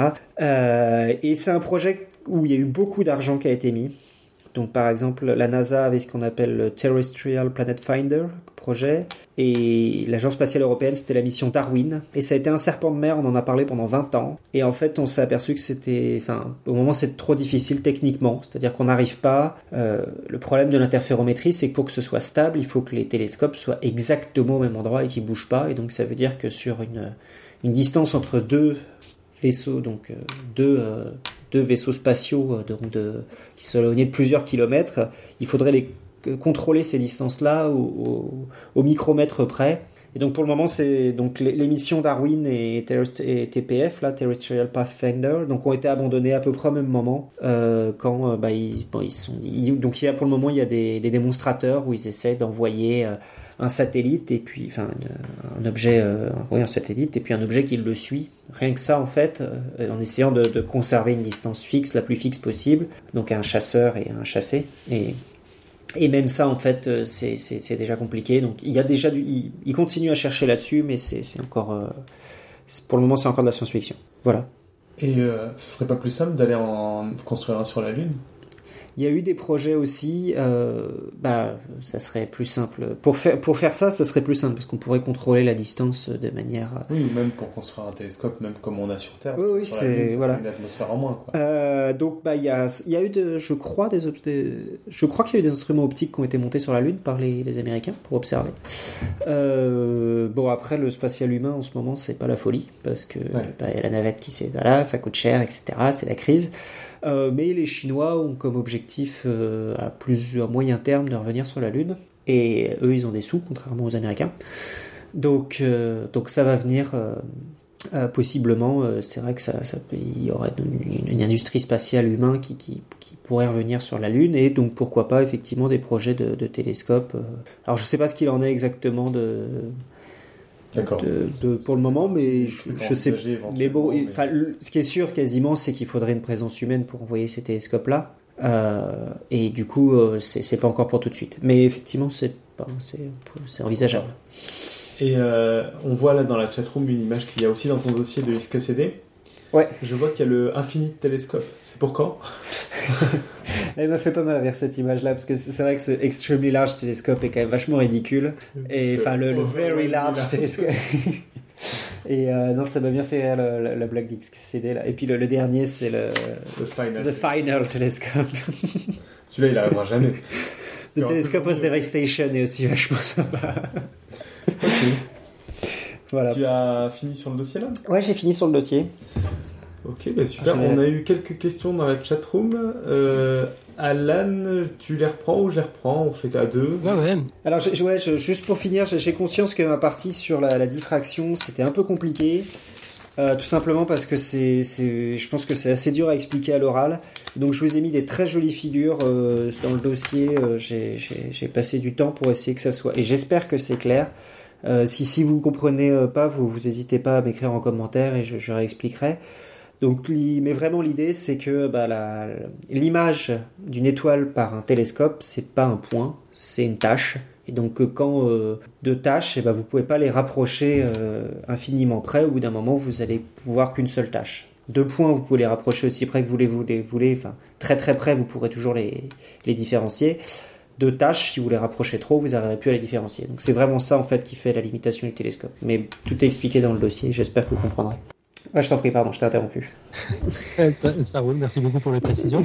Alors, euh, bon, tout d'abord, je fais un tout petit aparté pour remercier une fois encore Pascal, Pascal Mess, donc qui nous, qui, qui chaque jour dans son une innovation par semaine, voire plus. Ouais, c'est ça, exactement. chaque semaine, il nous met une nouvelle fonctionnalité dans la chatroom. Donc, euh, ce soir, il y en a deux de nouvelles fonctionnalités. En tout cas, pour celles qu'on a décelées, il y a peut-être des trucs cachés encore que que j'ai pas vu. Donc, à partir de maintenant, on peut corriger le dernier message en tapant un petit coup sur la flèche, euh, la flèche du haut sur le sur le clavier.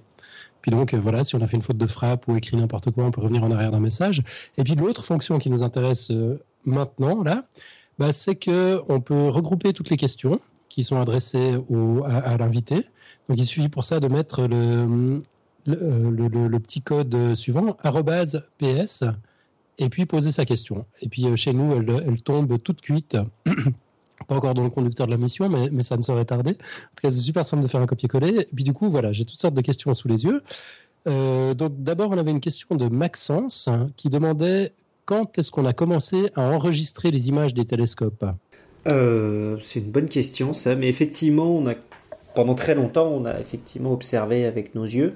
Euh, et c'est que assez récemment qu'on a utilisé des caméras pour le faire. Pendant un moment. Alors pendant un moment, on l'a fait en on l'a fait en. Oui, bah, on l'observait, puis après on dessinait. Ah, bah, après, on l'a fait avec des plaques photos. Il y a eu pendant longtemps, on a fait des plaques photos. Il y a même d'ailleurs un. J'avais lu récemment un truc très rigolo sur les premiers satellites euh, qui. Donc, au moment où il n'y avait pas de caméra numérique du tout. et qui donc prenait une, une photo en l'air. Alors je crois que c'était surtout pour la Terre qu'il le faisait, hein. c'était surtout des satellites espions. Après, il y avait un système qui développait automatiquement la photo en l'air. Et après, il y avait un autre système euh, qui, euh, par transparence à travers la photo, regardait euh, la, luminosité. Est-ce que c'est plus blanc, est-ce que c'est plus noir? Et donc, ça, comme ça, ça permettait de coder l'image numériquement qui après été renvoyée sur Terre. Donc ça, c'était avant qu'on n'avait pas encore inventé les détecteurs, donc on voyait qu'il y avait des systèmes. Donc pendant très longtemps, on utilisait des plaques photo. J'avoue que le moment où on a passé à la plaque photo, à la... Bah, je pense qu'il parlait même des plaques photo, en fait, à partir de quand... Euh, Alors les plaques photo, je pense que c'est assez vieux. Je pense qu'on a des, des images du, dès le 19e siècle, on a utilisé des plaques photo pour faire de, pour faire de l'observation, euh, pour garder des, des images. Ok, Maxence a précisé dans l'intervalle, effectivement, sa question, c'était bien ça. D'accord. C'était quelles sont les plus vieilles photos, en fait? Bah, si vous, il y a une vidéo euh, très chouette de, Bernard Liot, qui est un, un observateur, euh, un ancien directeur de l'Observatoire de Paris, et qui a observé la couronne du soleil. C'est lui qui a, qui, a, qui a, développé les instruments pour observer. Et, euh, et, donc il y a des vidéos de la couronne du soleil qui datent de 1935. Euh, c'est super rigolo en plus parce qu'il parle avec euh, donc un, une vieille voix de, enfin une voix un peu vieillie de, de speaker. donc comme vous pouvez le voir, les colonnes de feu s'élancent dans le ciel. Donc si vous tapez vidéo coronographe Bernard Liot, vous avez une vidéo Dailymotion. donc vous voyez des très très vieilles images qui existent. Qui, qui Comment tu écris Bernard Liot alors Bernard, euh, B-E-R-N-A-R-D, et Lio, L-Y-O-T. Ok, merci. Je mettrai le lien si vous voulez dans, à la fin du dossier. Donc c'est assez vieux, je pense, ouais. Je pense que dès le milieu du 9e siècle, et euh, je dirais dans les années 70, on a l'apparition des premières caméras CCD, euh, donc qui sont qui, qui, permettent en fait de passer de l'analogique au numérique. C'est-à-dire que là, vous avez une, quelque chose que vous allez pouvoir enregistrer avec des pixels. Euh, voilà. Ok, merci beaucoup. Euh, on avait une question après ça de Mika et Damien qui ont demandé, euh, c'était pendant que tu parlais des miroirs, ils demandaient du coup les miroirs les meilleurs, c'est quoi? Ah, effectivement. Euh, alors ça, j'avoue que je sais pas trop trop. Je sais qu'il y a des, maintenant des télescopes avec des miroirs liquides, mais alors je suis pas euh, du tout spécialiste. Ça, je peux pas répondre. Euh, je, je, regarderai si, si vous voulez. Pour ce qui est des miroirs segmentés ou des miroirs plats, ce que j'expliquais, si on avait pu se passer de miroirs segmentés et qu'on aurait pu faire un télescope de 40 mètres d'une seule pièce, on l'aurait fait. Il n'y a pas de doute. Mmh. C'est quand même plus pratique parce que bon, effectivement, on peut se servir en bougeant les segments pour corriger l'atmosphère, mais finalement, c'est plus simple d'utiliser euh, de focaliser et d'utiliser un petit miroir de quelques centimètres qui est à l'intérieur du télescope que de faire bouger tout le télescope d'un coup. Euh, donc c'est parce qu'on ne pouvait pas en fait ces, ces segmentations, c'est parce qu'on ne pouvait pas faire autrement. Soit dans le spatial parce qu'on était obligé de, les plier, soit sur Terre parce que c'est tout simplement pas possible de faire un télescope de 40 mètres, une seule pièce de 40 mètres de diamètre. Euh, je sais pas quels sont les plus grands, à mon avis c'est de l'ordre du, du mètre ou quelque chose comme, enfin du, de 5-6 mètres j'imagine, peut-être un peu plus petit. Euh, bah oh, d'ailleurs oui c'est sur ma figure, euh, j'ai séparé les télescopes de segmentés ou d'une seule pièce. Euh, les derniers télescopes segmentés sont vers, euh, ah sont quand même vers 8 mètres, ouais. Donc c'est au-delà de 8 mètres en fait qu'on passe, qu'on est obligé de passer au segmenté. Voilà. mais donc oui, pour, la, réponse, c'est qu'on s'en serait bien passé si, on avait pu. Ok. Quelques minutes plus tard, il demandait si c'est ça qu'on appelle un lidar. Je crois que tu es en train de parler de radar. Euh, de, de, non, un lidar, c'est un, c'est pas ça, c'est un laser, mais c'est un peu le même principe. Voilà, C'était quand tu parlais du laser, tout à fait. Alors le lidar, c'est, je me rappelle plus ce que ça veut dire comme acronyme. Mais c'est un peu la même idée finalement, sauf que c'est un laser qu'on. Donc c'est pas de l'astronomie ça, euh, c'est de l'étude de l'atmosphère. C'est quand on va envoyer un laser dans l'espace et en fonction de la lumière qui nous revient, on va pouvoir en déduire des choses sur euh, ce qui passe au-dessus de nous, comme gaz, comme euh, comme euh, si je sais pas si vous avez de la pollution, si vous avez des vitesse du vent, vitesse du vent. Enfin, vous pouvez déduire un tas d'informations. et finalement, c'est un peu la même idée pour un laser. vous allez, sauf que vous envoyez un laser, donc vous n'êtes pas vraiment intéressé par le contenu en, enfin moins intéressé par le contenu en atome, enfin en gaz particulier que vous avez. Vous êtes intéressé finalement par la turbulence que vous observez, ce qui n'est pas vraiment le cas du lidar. Le lidar, lui, est plus intéressé au contenu de l'atmosphère qu'à son effet sur la lumière. Euh, et du coup, mais là, donc là, vous avez utilisé un, laser que vous savez qui se réfléchit sur les dernières couches de l'atmosphère. Tandis que le lidar, bah, vous savez qu'il euh, se réfléchit avec tant de pourcents sur le carbone, avec tant de pourcents sur le machin. Et donc, en l'envoyant dans, dans l'espace et en observant ce qui redescend, vous allez pouvoir en déduire des, des choses. Donc, c'est pas exactement ça un lidar, mais c'est un peu la même idée. D'accord. Et puis on a Axon dans la chatroom qui nous a précisé dans l'intervalle ce que signifie l'acronyme. Donc c'est ah. pour Light Detection and Ranging. D'accord. Bon, bah merci, je le savais pas. Voilà, Axon toujours qui nous posait une question à 21h50. Euh, il demandait si les limites que tu donnes pour l'interférométrie sont liées à la longueur de cohérence de la source qu'on observe. Je relais la question comme ça, hein, j'ai rien compris.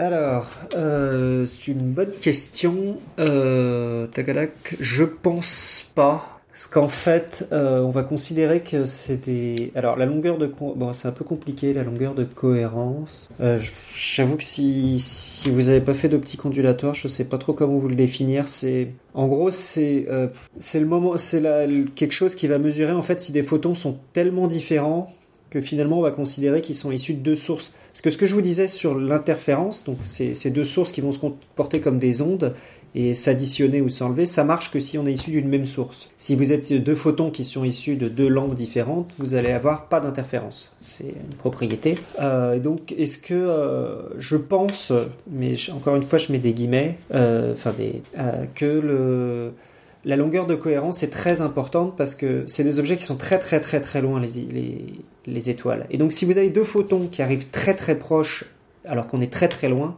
ça veut dire qu'ils ont été émis quasiment exactement au même endroit de l'étoile. Ils ont été émis au même endroit de l'étoile avec exactement le même angle à peu près au même moment. Donc je pense que c'est des trucs qui sont très cohérents, c'est-à-dire que vous allez pouvoir faire des interférences assez facilement. Euh, par exemple, euh, pour revenir à cette longueur de cohérence, un laser est extrêmement cohérent, c'est-à-dire que vous allez pouvoir faire euh, beaucoup d'interférences avec un laser parce que c'est quelque chose de très homogène spectralement. Euh, tous les photons sont exactement pareils, tandis qu'une source euh, lumineuse, une ampoule, est beaucoup moins cohérente. C'est-à-dire que vous allez très vite en fait euh, avoir des, problèmes de, où les photons vont, plus se reconnaître, vont plus réussir à se parler et à faire des interférences. Donc je sais pas, mais je dirais que la lumière qui vient des étoiles est assez cohérente. Du fait que, euh, du fait que, que s'ils nous sont parvenus au même moment, alors qu'ils viennent de plusieurs euh, années-lumière, euh, ça veut dire qu'ils sont, ils sont sans doute très, très liés ensemble. J'aurais envie de dire ça. Ok, bah, je pense que Axon appréciera.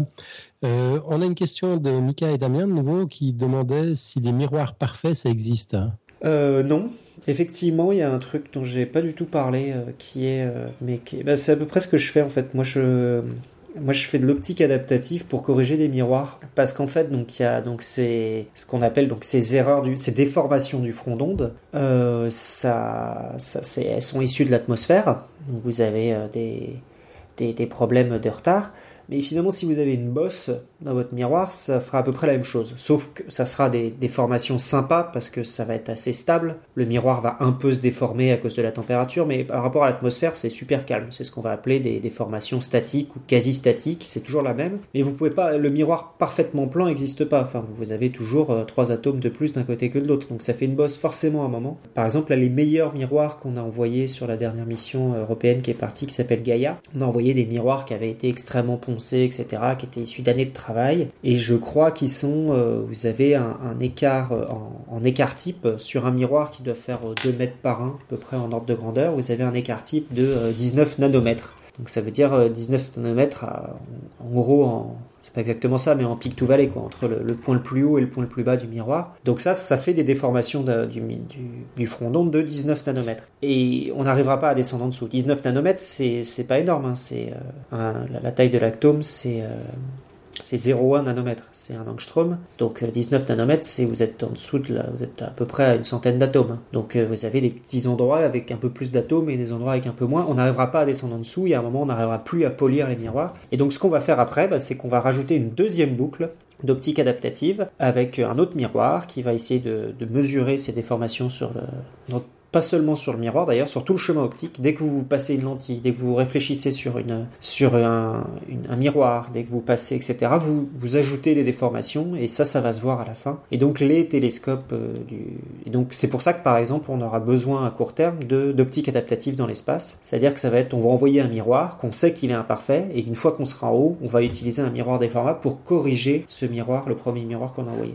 Donc l'optique adaptative dans l'espace, euh, ça peut paraître idiot parce qu'on a, enfin, peu, pas idiot, mais paradoxal parce qu'on n'a pas d'atmosphère, mais ça va arriver assez vite. Euh, c'est dans les tuyaux. Ok.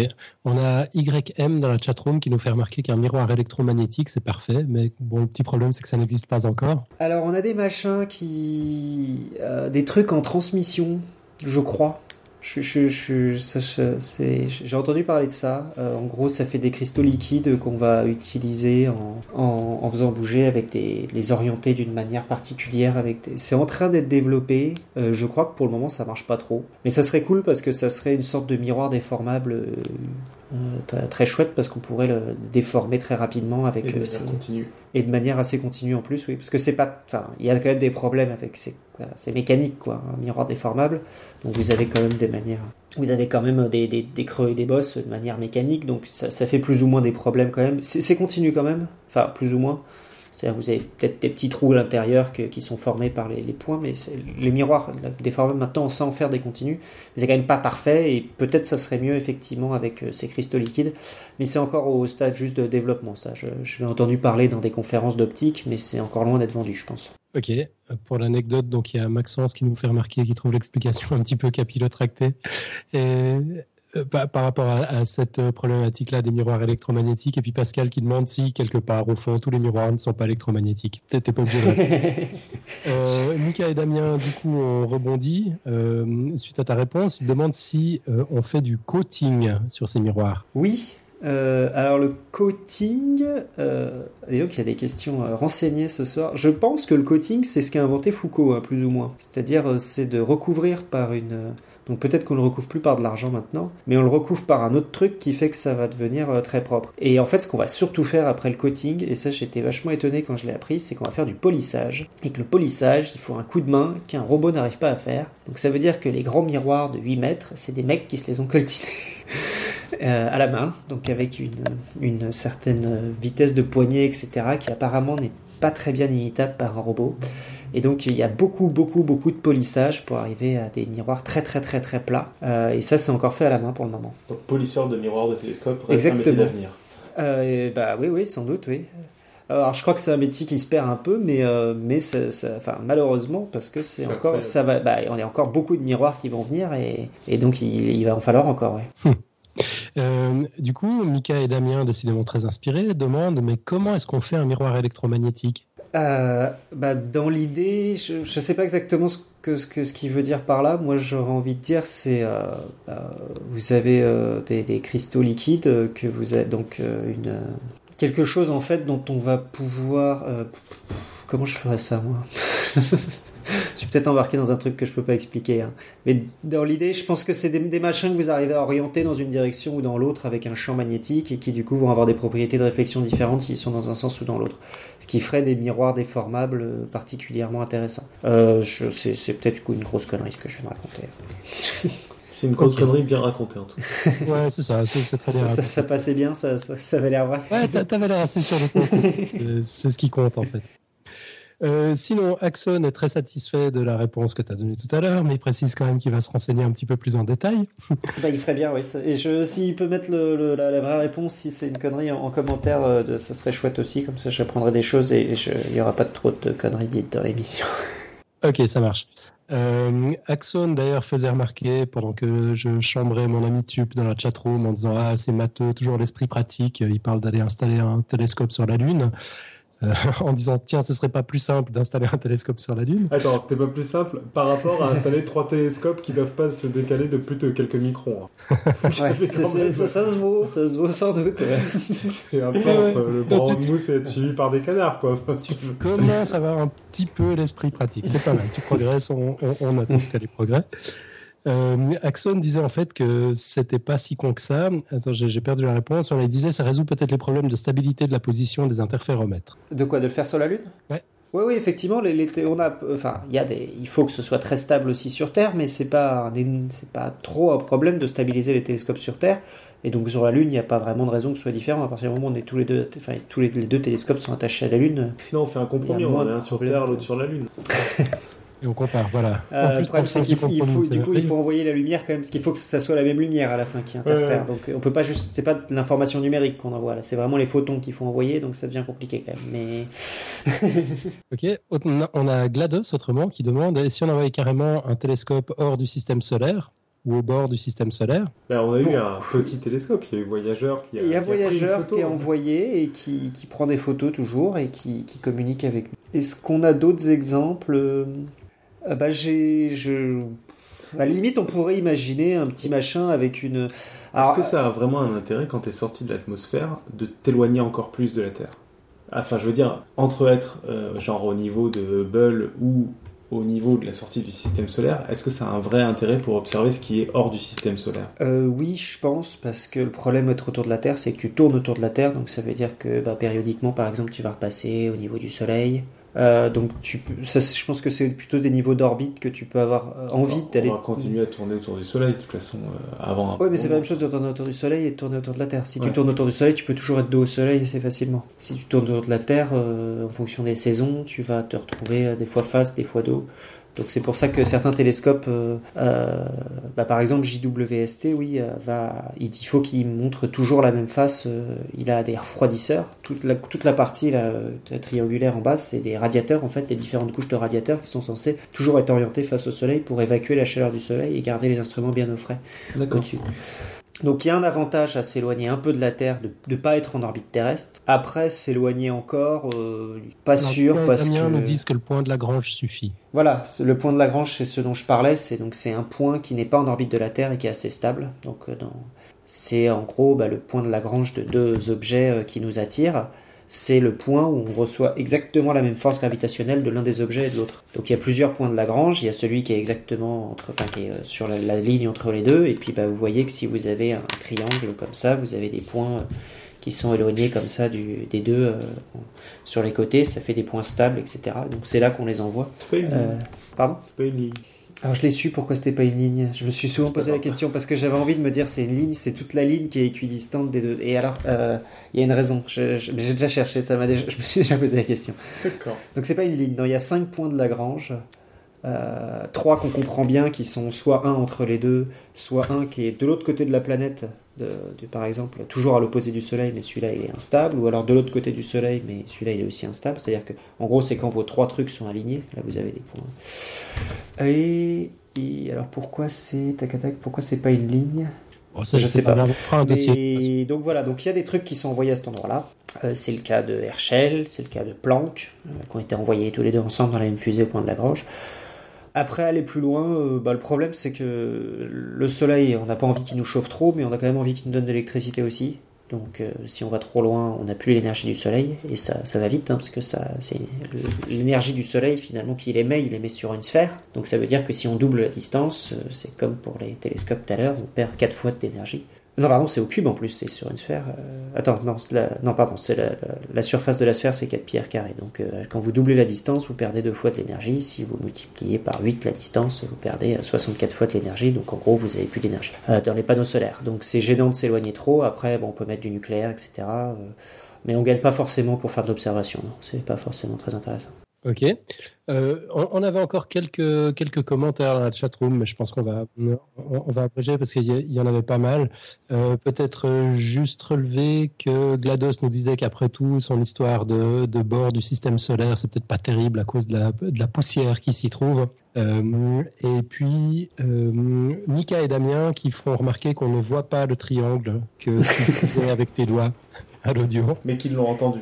Euh, regardez les croiseurs interstellaires. Euh, moi, ça m'a fait vraiment penser à ça. Mais... parfait, parfait.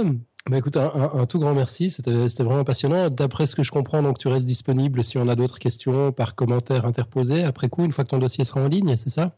Euh, Bah voilà, très bien. Si ça, je, serais très heureux de vous répondre et puis si j'ai dit des bêtises, ça, ça évitera qu'elle reste en ligne impuni. Merveilleux. Dictatup, t'enchaînes? Bah, On va passer à la, à la quote. Tu nous as ramené une quote? Euh, Ouais. Alors, je, je te l'ai envoyé par mail. Ah, ça parle de télescope. C'est une quote un peu ironique. Hein. Euh, donc, Computer science is no more about computers than astronomy is about telescopes, biology is about microscopes, or chemistry is about beakers and test tubes. Science is not about tools, it is about how we use them and what we find out when we do. Donc, euh, je ne sais pas si je la traduis. Donc, l'anglais était très bien, mais je pense que tu peux la traduire. Donc, l'informatique n'est pas plus la science des ordinateurs que l'astronomie et la science des télescopes, la biologie, la science des microscopes, la chimie, la science des... Alors je sais pas ce que ça veut dire beakers, on va dire que c'est un bécher, je, je pense, ouais, bécher ou des éprouvettes. La science c'est pas j'ai à propos des outils, la science c'est comment on les utilise et, euh, et qu'est-ce qu'on fait euh, quand, quand on les utilise. Non, qu'est-ce qu'on trouve quand on les utilise Et c'est quand même une citation un peu ironique parce que comparer euh, donc un, un, télescope ou un microscope Enfin, il y a déjà eu un truc sur les microscopes et qu'on voit que c'est quand même euh, des, des, des, des, centenaires de, de recherches scientifiques. C'est des instruments extrêmement, euh, des instruments vraiment très complexes de plus en plus. Et donc comparer ça à des, à éprouvettes, je trouve que c'est quand même un peu dur. Te, te lance pas là-dedans, parce qu'il y a quand même de la technologie. Il y a quand même de la technologie, mais enfin dire que c'est que l'astronomie est aussi la science des télescopes et que l'instrumentation euh, fait partie intégrante de l'astronomie. Si on n'a pas des instruments performants, on n'observe rien du tout. Donc effectivement, l'astronomie c'est aussi la science des étoiles, donc ce qu'on observe avec ces télescopes. Mais pour moi, il y a. Bon, je suis instrumentaliste, hein, donc je, prêche un peu pour ma chapelle, mais il y a quand même un truc assez important dans l'astronomie qui, qui, pour moi, est le, le développement d'instruments de plus en plus performants euh, pour que les autres gens puissent avoir des données euh, toutes fraîches, toutes belles. Oh, on a tous les scientifiques dans la chatroom qui se servent d'outils dans, dans, leur quotidien, qui s'indignent. euh, voilà, sans outils, on ferait rien, sans tous les instruments, on ne ferait rien. La, la, citation à l'origine a été dite euh, donc par ce, ce mec-là pour dire que euh, je pense que c'était quelqu'un qui avait dû être énervé qu'on lui dise t'es informaticien ah bah tu vas pouvoir aider ma grand-mère à réparer Windows je le comprends si c'est ça et donc euh, je pense qu'il a voulu dire que la science informatique était beaucoup plus que juste la science des ordinateurs et c'est sans doute vrai c'est mignon scientifique qui a besoin d'outils pour travailler on a, on a Axon qui nous dit qu'il est d'accord avec la quote, même si les instruments sont évidemment importants, ce sont seulement les moyens et pas le but. Bon, moi je suis pas trop d'accord, mais bon. C'est beau, il y a débat. On a de quoi méditer jusqu'à la semaine prochaine. C'est ça. Bon, ben on va passer à, une demande solennelle. Johan, euh, on a déjà une responsable infiniment petit. Euh, on, on, voulait savoir si tu voulais nous rejoindre pour nous revenir nous reparler d'espace. Eh ben, ça sera avec plaisir. Donc là, je, suis, comme je l'avais déjà dit la dernière fois, je suis toujours en train de rédiger ma thèse. Enfin, la dernière fois, je n'étais pas vraiment là. Là, je suis vraiment dedans là tous les jours. Donc, euh, quand j'aurai fini euh, cette formalité, euh, ça sera avec plaisir et je serai très heureux de, de rejoindre l'équipe. Donc d'ici quelques mois. Et ben voilà. Okay, c'est merveilleux ça. Donc l'équipe compte un nouveau membre dès la rentrée, c'est ça? Bah voilà, peut-être. Alors je sais pas comment ça sera exactement. Mois, si est-ce que dès, dès, que j'ai fini de rendre le manuscrit, est-ce que c'est dès que je serai docteur? Donc ça sera plutôt vers septembre. Donc je verrai à peu près au même moment, mais peut-être ou tout simplement une, une, une, rentrée progressive de plus en plus, euh, on verra. Mais ouais, je, je serais intéressé. Merveilleux. Bah écoute, bienvenue, c'est super. Ça fait super plaisir. Bah, merci de m'accueillir. Ouais, on va encore voir des étoiles, ça va être cool. euh, tu voulais rajouter quelque chose, Alan, ou on passe au pitch? Euh, Passons au pitch. Alors, euh, bah, la semaine prochaine, c'est une émission freestyle. Donc, pour rappel, c'est des émissions un peu plus light où on fait les retours sur les dossiers précédents. Donc, n'hésitez pas, si vous ne l'avez pas encore fait, à écouter tous ces épisodes précédents, à nous faire des retours et à participer pour la dernière semaine au quiz du mois. Parce qu'il y aura une réponse la semaine prochaine. Tadam euh, quiz du mois qui est euh, est-ce que le test de l'aimant est valable pour euh, savoir si une plaque si une casserole fonctionne sur une plaque à induction? C'est-à-dire est-ce que si un aimant colle sur une casserole, ça permet de dire qu'il va fonctionner sur une plaque à induction? Ok, mais tu, on aura vraiment la réponse cette fois. Tu vas pas de nouveau repousser. Non non, je vais pas repousser là, c'est un freestyle. Ça va, j'ai repoussé deux. C'est bon.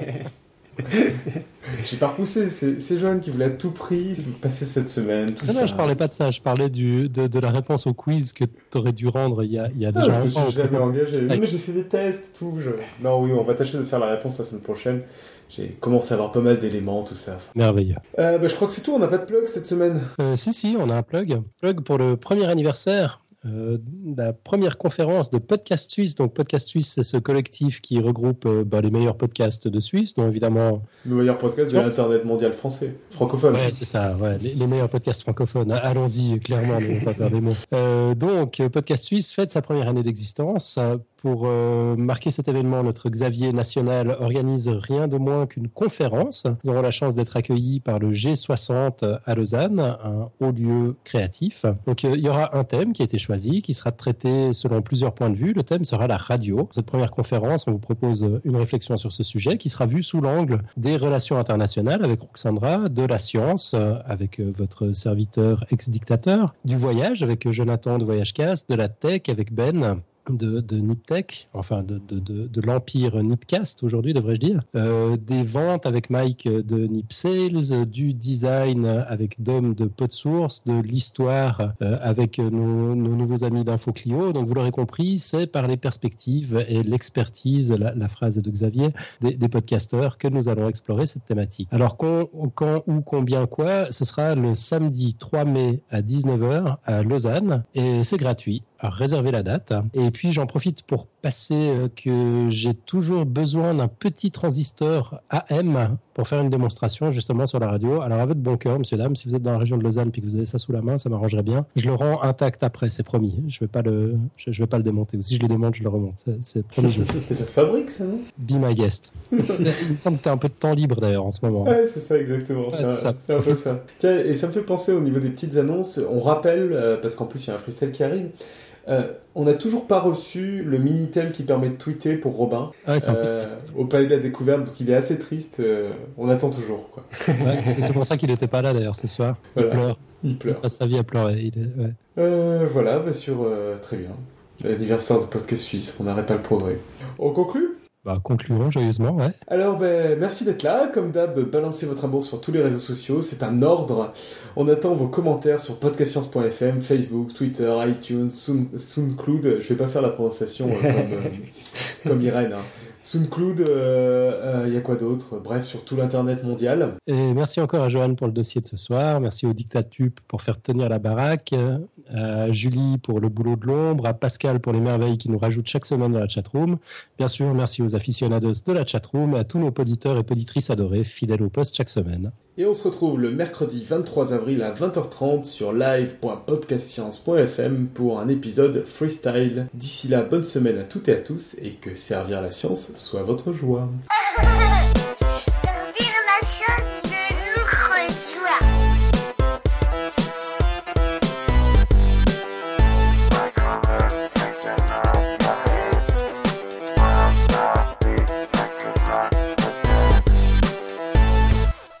Ah, faut qu'on crache un peu sur Tintin aussi, on a oublié. Ah oui, faut qu'on crache sur Tintin en fait. T'es au courant Alors, ça, la, la, Tu la- ou pas La lunette de Yerkes là que j'ai mis euh, donc Ouais. euh, sur euh, sur le, le truc là, donc cette jolie lunette, je sais pas si elle te dit quelque chose en fait, mais c'est exactement la même qu'il y a dans Ah, maintenant que tu le dis, celle où il dans voit l'é- le- dans l'étoile mystérieuse. Ouais. Et glissement de, de l'araignée. Oui, c'est ça, voilà. Et donc c'est exactement la même lunette. Et en fait, il y en a un autre aussi, il y a un télescope, donc je crois que c'est celui de du Mont Wilson ou de Palomar, je me souviens plus. Et euh, bah, je t'enverrai les images du coup en message privé parce que j'ai pas le droit de les envoyer. Mais donc en fait, tu t'aperçois qu'Hergé a recopié des télescopes, enfin et des lunettes euh, pour refaire une exactitude scientifique. Mais enfin, c'est au boulon près. C'est vraiment incroyable quand tu regardes l'image. euh, tu vois le, le- le microphone qu'il utilise, c'est le même, etc. Enfin, et du coup, bah, j'ai demandé aux éditions Moulin parce si je pouvais utiliser trois images de leur euh, sur deux albums différents. Et donc ils m'ont fait euh, donc euh, ils me demandent ils m'envoient un questionnaire avec tout ce que je compte faire etc. Donc voilà je leur dis. Puis à la fin est-ce que vous êtes assujetti à la TVA est-ce que quels sont des moyens? Est-ce que je dois savoir quelque chose vis-à-vis du paiement d'autres informations relatives au paiement? Donc là je me dis bon enfin je leur dis quand même qu'on n'a pas de sous il n'y a pas de pub sur le podcast. Donc normal enfin je leur dis pas comme ça mais j'aimerais bien que ce soit gratuit et donc après, il m'envoie un mail en me disant bon, euh, comme vous avez un projet euh, scientifique euh, effectivement assez altruiste, on va vous faire une réduction de 20%, donc ça fera 350 euros pour utiliser trois cases de Tintin Pendant deux ans. Pendant Pour- deux ans. pendant deux ans, limité à deux ans. Après deux ans, faudra après, tu dois retirer l'image. Ouais, ou, ou repayer. Et après, je leur dis, euh, je leur dis, bah, je, je leur répète que c'est plus, sans doute plus que le budget annuel du podcast, donc ça va être possible. Et là, ils me font Ok, monsieur Mazoyer, on va vous faire une, réduction, je vous fais 50%. Donc ça fait plus que 250 euros. Voilà. Donc il n'y aura pas de RG dans, dans le dossier. Voilà. Mais c'est dommage parce que. RG pense que- un truc qui existait. Mais non, mais tout simplement, je pense qu'en plus, c'est plus, intéressant euh, pour Je sais RG, même pas quoi. si RG était comme ça, c'est ses héritiers qui sont répliqués Ouais. en fait. Hein, qui, euh, Euh, du coup, il n'y a qu'à mettre, il y a qu'à mettre l'image qu'RG a copiée. Et puis celle-là, elle est libre de droit, j'imagine, depuis le temps en plus. Mais par contre, le mec d'XKCD, t'as répondu ou tu lui avais pas demandé Je t'ai regardé sur le site, ils disent euh, si vous n'êtes pas à but lucratif, c'est même pas la peine de demander, mettez juste la source. On voit la différence quand même entre RG et XKCD. hein. Et il dit si c'est à but lucratif, envoyez-moi un mail, mais normalement ça sera oui. Et, c'est bon. Vous avez vu euh, que ce mec-là, là, il, il a expliqué euh, la, la faille, la SSL qu'il y a eu Ah, j'ai pas vu, je, je, regarde pas- pas souvent, mais j'aime bien quand on regarde de temps en temps. Putain, mais il l'a expliqué, c'est limpide, alors que tout le monde essayait de te l'expliquer, tu comprenais rien, et là, c'est limpide. Et en fait, c'est une faille, mais c'est c'est bête comme chou comme truc, quoi. En gros, dans, dans le système, il y a un truc où, pour tester si un serveur fonctionne, tu lui dis, tu lui envoies un mot et il te répond le même mot. Et pour ça, tu lui dis, bon, là, je t'envoie Toto, ça fait 4 lettres. Et il te renvoie 4 lettres, Toto. Et la faille, c'est que tu peux lui dire, tiens, je t'envoie un mot, c'est Toto, mais en fait, ce mot, il fait 64 000 lettres. Et ce couillon te renvoie les 64 000 premières, euh, premiers caractères de cette mémoire, dont les mots de passe précédents et compagnie. C'est pas mal comme faille. Ouais, non, c'est cool. Et puis, alors, merci XKCD, parce que c'est vrai que j'avais pas compris T'as vu l'explication. comme c'est simple, quoi Ah ouais, ouais.